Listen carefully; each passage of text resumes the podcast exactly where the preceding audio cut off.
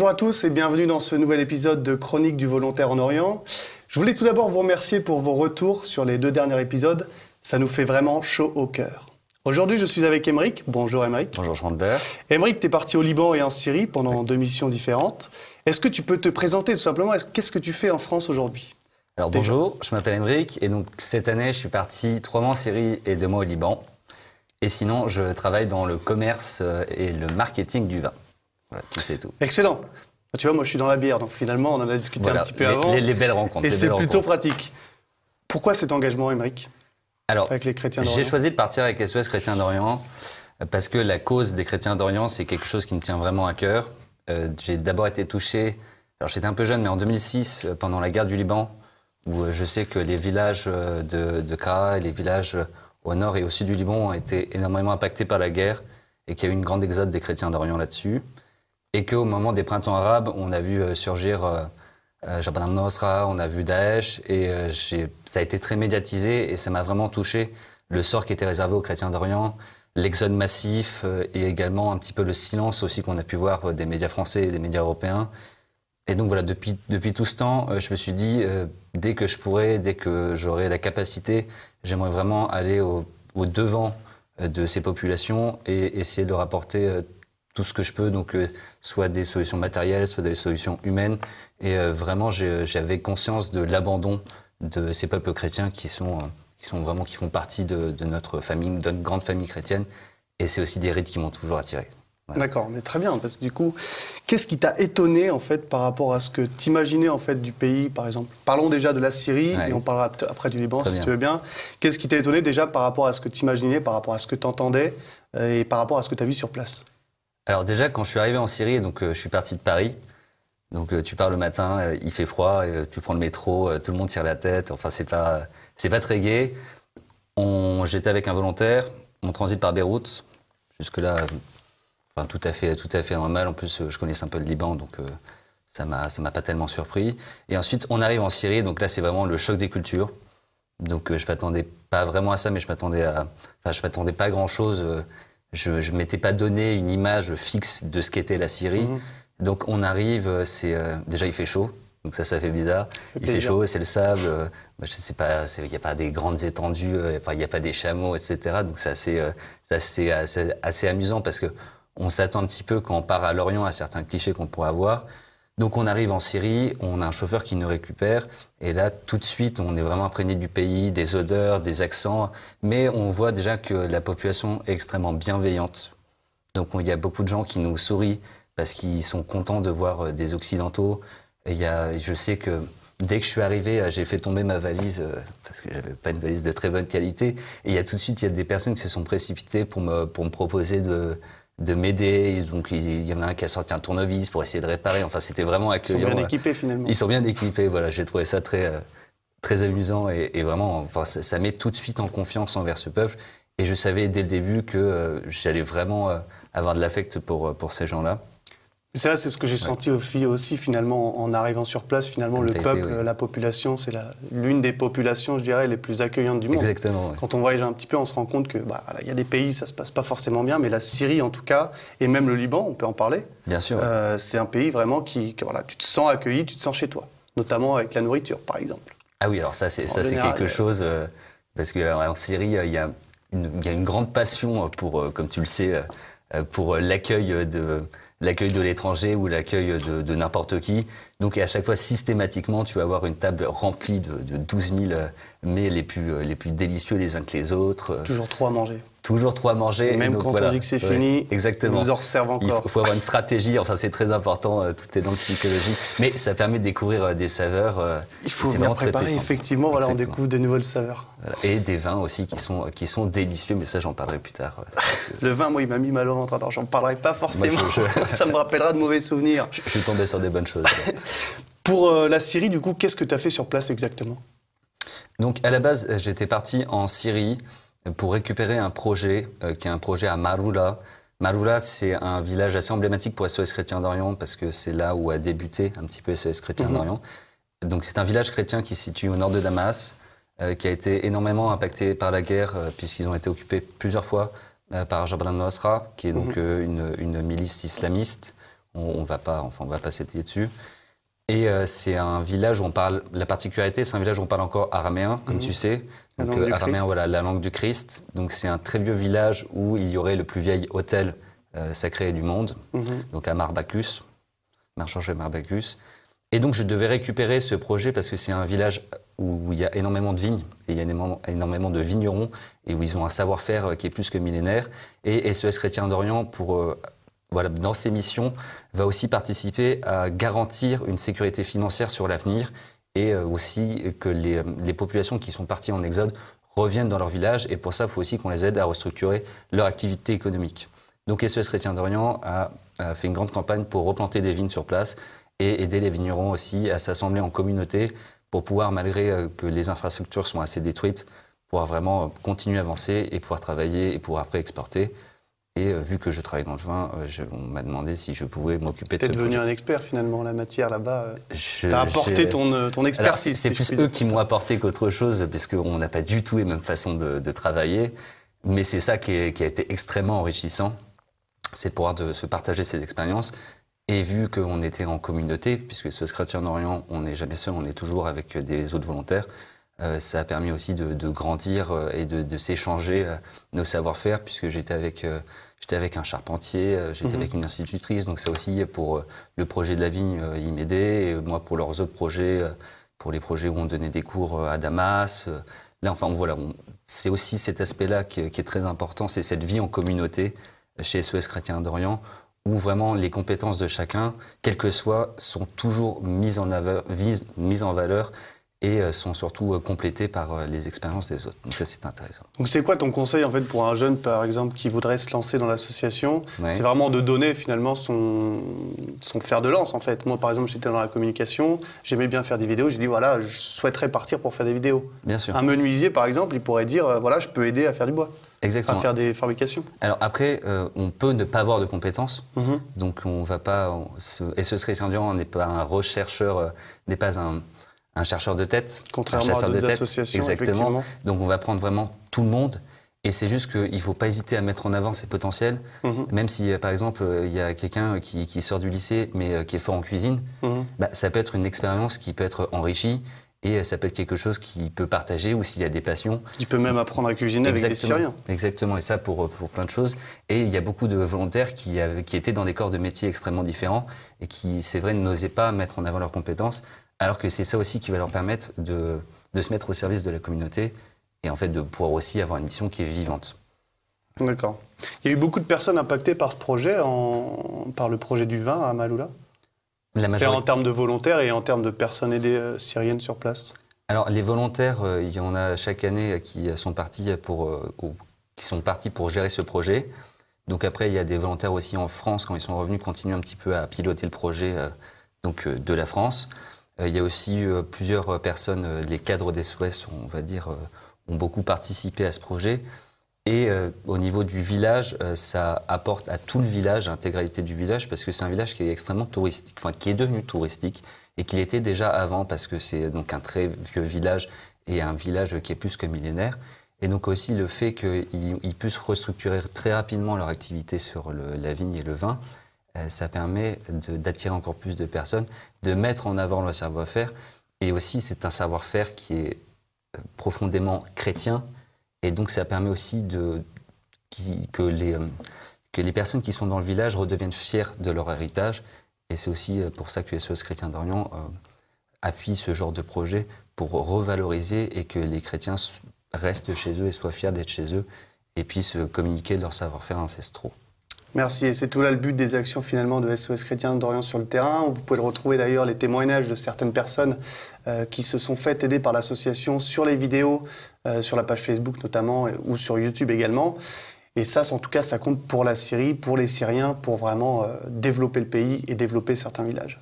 Maintenant, je voudrais qu'on parle, Émeric, un petit peu du Liban puisque finalement ces épisodes aujourd'hui, ils sont considérés beaucoup et axés sur la Syrie, mais on parle très peu du Liban. Toi, tu y as été combien de temps? J'ai été deux mois. Deux mois. En quelle année à peu près? Donc j'étais de janvier 2020 à mars 2020. D'accord. Donc c'est vraiment tout frais. C'est tout frais. C'est encore pour bien parler. ancré. C'est excellent. Voilà, c'est vraiment choisi les bonnes personnes. Exactement. les grands esprits se rencontrent. Est-ce que tu peux du coup nous développer un petit peu ce que tu faisais sur place? Comment se passaient tes journées en fait? Je vais détailler tout ça. Donc, euh, quand je suis arrivé au Liban, euh, j'ai passé quelques jours à Beyrouth, donc euh, pour que le chef de mission et les autres volontaires me fassent découvrir le Liban, les activités qu'on fait sur place, les différentes antennes. Donc, quand on parle d'antennes, en fait, on va parler des succursales de l'association qui vont être présents dans des villes ou des villages. Donc, c'est dispatché proportionnellement sur tout le territoire pour qu'on puisse couvrir le plus d'actions. Et moi, j'ai été envoyé à Kaa, donc euh, c'est à la frontière syrienne. Plutôt à, l'est de, la, de, Beyrouth ou plutôt au nord? On est au nord-est de Beyrouth. D'accord. Voilà, on est dans le district de la Beka, de, on est dans le district de la Beka. Mhm. On est à côté de Byblos. Et c'est amusant parce que je venais de la Syrie et on, on me met devant la frontière syrienne. Euh, voilà. On n'est pas trop loin de Mahalou, là, en fait. Euh, je n'arrive pas à voir en termes d'auteur géographique. Euh, géographiquement, j'étais, si je coupais à travers la montagne, j'étais à une heure de Mahalou, là. Mais sinon, par la route, j'étais à deux heures. Ton cœur restait là-bas. Exactement, voilà, je regardais en sanglotant devant la frontière syrienne. Non, non, pas du tout, mais c'est, ça me faisait plaisir quand même d'être de cette partie géographique, donc de ce peuple qui avant ne faisait d'ailleurs qu'un seul peuple. Donc, mm. quand j'étais à, à donc pour une petite anecdote, j'étais déjà allé dans ce village en 2016, mais tout à fait en touriste. Donc, je, voilà. Classique. Donc, je pense que je suis, l'un des seuls volontaires à être euh, allé deux fois à Kaa, dont une fois en touriste. Et on a fait énormément de projets. Ce qui était intéressant, c'est que j'étais responsable activité sur mm. place. Donc, en fait, le responsable activité, c'est lui qui va piloter toutes les activités qui vont être faites dans la semaine. Donc, moi, j'ai eu de la chance d'arriver donc en janvier à Ka. Et c'est là, c'est à ce moment-là où on a tout restructuré nos activités. Donc les différentes activités, ça va être soit des activités sociales ou des activités d'éducation. Donc euh, éducation, par exemple, il y a plusieurs écoles, on va les donner des cours de français. Donc euh, je dis par exemple, mais le mardi, on avait euh, trois cours pour les tout petits le matin. Ensuite, on avait deux cours de, on avait deux heures de cours de soutien scolaire pour euh, les, adolescents.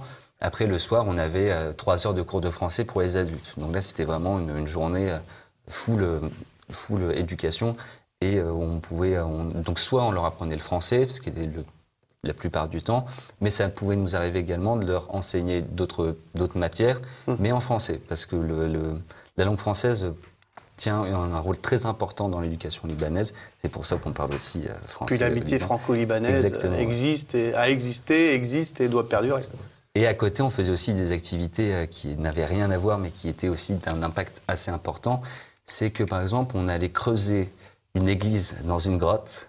Donc c'est assez compliqué à exprimer, c'est pour ça que j'essaie de, mettre des paliers. Mais donc on était dans... Il y a des vidéos sur ça Il y a des vidéos, donc euh, Vous pouvez les regarder. Voilà, la grotte d'Abou Najan à Jdeïdé, et l'idée de ce projet, c'est on est dans un des fiefs du Hezbollah, donc c'est pas forcément une entité qui est le plus proche des chrétiens, mhm. même si le Hezbollah a énormément aidé les chrétiens au moment de l'avènement de Daesh et, de, des terroristes en général, on va dire.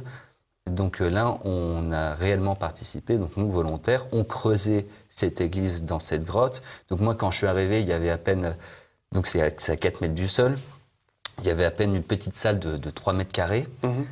Et on y allait euh, tous les lundis. Et pendant toute la journée, on creusait. Et c'est-à-dire que c'était assez fort parce que on construit une église sous terre dans un des fiefs du Hezbollah et on construit une église pour la paix. Donc ça, ça a énormément apporté. Et puis, en plus, tu dois le savoir, c'est quand même très agréable aussi de se donner vraiment à fond aussi physiquement et se dire, euh, bah, je, je suis utile profondément, puisque chaque coup de pioche, déjà, va, avoir une importance. Même si c'est insignifiant sur la globalité du projet, ça, ça a vraiment un impact très fort. C'est évidemment ce que tu dis, le travail physique, dans tous les cas, c'est mesurable. En tout cas, c'est un travail mesurable. Donc, évidemment, plus on creuse, bah, plus on va creuser euh, profond et plus euh, l'église verra le jour. Euh. Et on a pu pratiquement la finir, mais le, le prêtre Abou Najan, qui est un grand ami de l'association, avait commencé déjà à y mettre des icônes, à y mettre des croix. Donc on pouvait à la fin de la journée aller prier et voir, euh, voir que notre icône avançait chaque semaine de, de 50 cm, 1 mètre. Mais ça, c'était vraiment très fort, ça. Et après, on avait aussi d'autres activités sur place. Et moi, j'avais développé les visites aux personnes âgées, les donations dans le village, et ce qui fait que très rapidement, on s'est fait énormément d'amis dans le village, puisqu'on allait voir des petites, euh, des petites familles ou des personnes âgées qui étaient totalement isolées dans le village, que personne n'allait voir. Mhm. Et on a pu aussi leur remettre un lien entre les gens du centre-village et les gens d'extérieur du village, et on les a fait se rencontrer, et ça aussi, c'est une dimension euh, qui apporte énormément SOS, c'est de retisser le lien social, le lien social en leur apportant euh, confiance et en, voilà, sans, sans, bien sûr être intrusif, mais on essaie le plus possible de redonner une vie de village. C'est pour ça qu'aussi en Syrie, on reconstruisait énormément des églises, mhm. puisque les églises sont le centre névralgique du village et toute l'activité économique, sociale, ça tu le sais très bien, comme se redéveloppe. En France, euh, c'était beaucoup comme ça. Exactement. Aujourd'hui, malheureusement, plus personne va à l'église. Non, mais, en tout cas très peu de gens, mais là, donc la vie est encore là. C'est important, C'est important d'avoir aussi ces centres finalement pour, euh, pour que les gens se rencontrent. Exactement. Donc ça a bien fonctionné selon toi? Ça a bien fonctionné. Alors, ce serait un peu, ce serait pas humble de dire que ça, que ça a fonctionné, mais on a pu voir que euh, des gens en fait nous remerciaient de, ce de ces travaux parce qu'ils nous ont dit euh, c'est des familles euh, d'où j'avais entendu parler toute mon enfance et on, aurait, on a des liens de famille quelque part et je suis heureux on aura enfin pouvoir les rencontrer et l'Église surtout beaucoup de personnes en ont parlé et des membres du Hezbollah en ont mmh. parlé et ont approuvé cette, euh, cette idée. Donc c'est un petit chemin vers la paix dans ce conflit, euh, ce conflit social, économique et, euh, et sanitaire qui, qui met à genoux le Liban. Je pense que ces petites initiatives ne peuvent qu'apporter au long terme un, socle à la paix.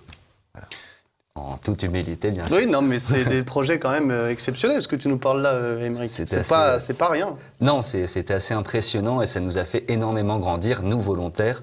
Et euh, ça nous a, euh, enfin voilà, parce qu'à chaque fois qu'on part euh, dans ces pays-là, ces pays nous apportent 100 000 fois plus que ce que nous, on nous apporte avec nos petites, nos petites compétences. Et c'est souvent ce que tous les volontaires d'ailleurs disent sur place, enfin en rentrant en France en tout cas. C'est pas une légende. C'est pas un mythe. Hein. C'est pas, un mythe. C'est pas un mythe. T'as gardé des amis sur place? J'ai gardé des amis au Liban. J'ai la chance d'avoir deux amis qui sont encore à Damas. Mhm. et euh, qui euh, sont euh, dans une école pour apprendre le français et elles veulent devenir traductrices. Donc j'ai la chance d'avoir des nouvelles en permanence fraîches de Damas et de comment se passe la Syrie, parce que sur une des deux filles, il y en a une qui est d'Alep, une de Homs, mhm. mais qui vit à Damas, donc je peux vraiment avoir des contacts sur place. Et aussi au Liban, j'ai encore souvent soit des personnes âgées, soit des jeunes amis qui me qui m'appellent, qui m'envoient des messages. Donc je garde encore un lien. Notamment, tu m'en parlais tout à l'heure euh, quand il y a eu l'explosion à, Beyrouth. Euh, tes amis se demandaient vraiment euh, si déjà tu étais resté à Beyrouth et si tu avais eu finalement mal pour toi. Enfin, oui, pour tes proches aussi. J'ai des personnes de KA qui m'ont envoyé des messages pour savoir si j'étais encore à Beyrouth, puisqu'on a changé beaucoup d'antennes, etc. Et les, voilà, les gens sont, ont vraiment créé des liens d'amitié très mmh. profonds avec nous. Et aussi, moi, personnellement, j'avais des amis qui étaient encore SOS à Beyrouth et je me suis énormément inquiété pour eux. Mais euh, sauf que les, protocoles d'SOS font que tout est extrêmement réactif. Donc, on peut tout de suite être rassuré et avoir une idée euh, de, de si la sécurité des volontaires est instantanément euh, viable ou pas. C'est là l'essentiel. La sécurité est très importante chez SOS Chrétien de Rouen et on le voit dans des, dans des occasions comme ça. Comment est-ce que tu as géré, toi, ton retour en France? Ça a été difficile? Pas difficile? Alors, c'était un peu difficile parce qu'on a dû partir à cause du coronavirus, donc euh, un peu comme 90% euh, de la population du monde. Malheureusement, on en pâtit tous aujourd'hui. Exactement. Mais bon, j'ai fini à la campagne, j'étais bien. Mais euh, donc, voilà. Donc, ça, c'était pas évident puisqu'on part un petit peu précipitamment. J'aurais dû rester plusieurs mois, mais ça fait partie, ça fait partie du jeu. Et j'avais préparé ce que j'allais dire à mes amis, j'avais préparé mon témoignage que j'allais faire en rentrant en France. Euh, donc je savais exactement comment j'allais le dire euh, pour vraiment témoigner et exprimer le plus de choses et parler de la mission le plus simplement, le, de façon la plus honnête, la plus sincère, mhm. mais que ça parle aux personnes et euh, que ça touche les personnes pour les sensibiliser au projet des Suez chrétiens d'Orient. Donc en fait, j'ai assez bien vécu euh, mon retour. Bon, bah, super, parce que j'avais un petit peu préparé. Et c'est là le début, en fait, c'est quand on nous parle euh, de, mission, c'est en fait notre mission, évidemment, elle commence quand on arrive sur le tarmac euh, de Charles de Gaulle ou ailleurs d'ailleurs, si tu rentres en France. Et on est là pour témoigner de ce qu'on a vu sur place, parce qu'aujourd'hui, il y a beaucoup de conneries qui se disent sur le web. Énormément, et on est là justement, nous volontaires aussi, pour avoir vécu là-bas, pour témoigner et pour témoigner et pour casser ces, ces fausses informations qui font légion et pour dire juste parce que nous, avec notre regard, on l'a vu. Donc ce sont des choses qui sont véridiques par rapport à cette masse Exactement. ignoble. Tu as un dernier mot pour les jeunes qui hésitent encore à se lancer Alors, il faut, dans l'association? Il ne faut pas avoir peur de partir. Donc personnellement et euh, d'un point de vue sécuritaire, SOS Chrétien d'Orient, c'est une association qui a déjà quelques années, qui n'a jamais eu de problème. Euh, tout est extrêmement bien euh, quadrillé, tout est extrêmement bien protocolé pour que tout se passe bien. La sécurité volontaire est toujours, toujours, toujours au centre de toutes, de toutes les actions. Et également, humainement, c'est quelque chose qui est très très fort, même si on est timide, même si on n'a jamais osé s'engager dans des choses. Il y a énormément de volontaires. On est toujours une communauté, donc tout le monde est là pour se serrer les coudes, l'écoute pendant les bons moments, les mauvais moments. Donc voilà, n'hésitez jamais à partir, n'hésitez jamais à, parler ou à témoigner, euh, n'hésitez jamais voilà, à vous renseigner. Vous pouvez toujours envoyer des mails, contacter l'association, ce sera un plaisir de parler avec vous et de lever, de lever vos objections euh, s'il y en a. Merci Émeric, en tout cas pour ton témoignage. L'association, vous pouvez la contacter à volontaire, à, euh, donc volontaire avec un s, soschrétiendorient.fr. D'ici là, j'espère que ce podcast vous a plu. Je vous laisse euh, poser des commentaires positifs. S'ils sont négatifs, attention, je vous retrouverai. D'ici là, portez-vous bien. Je vous dis à la semaine prochaine. À très bientôt. Au revoir.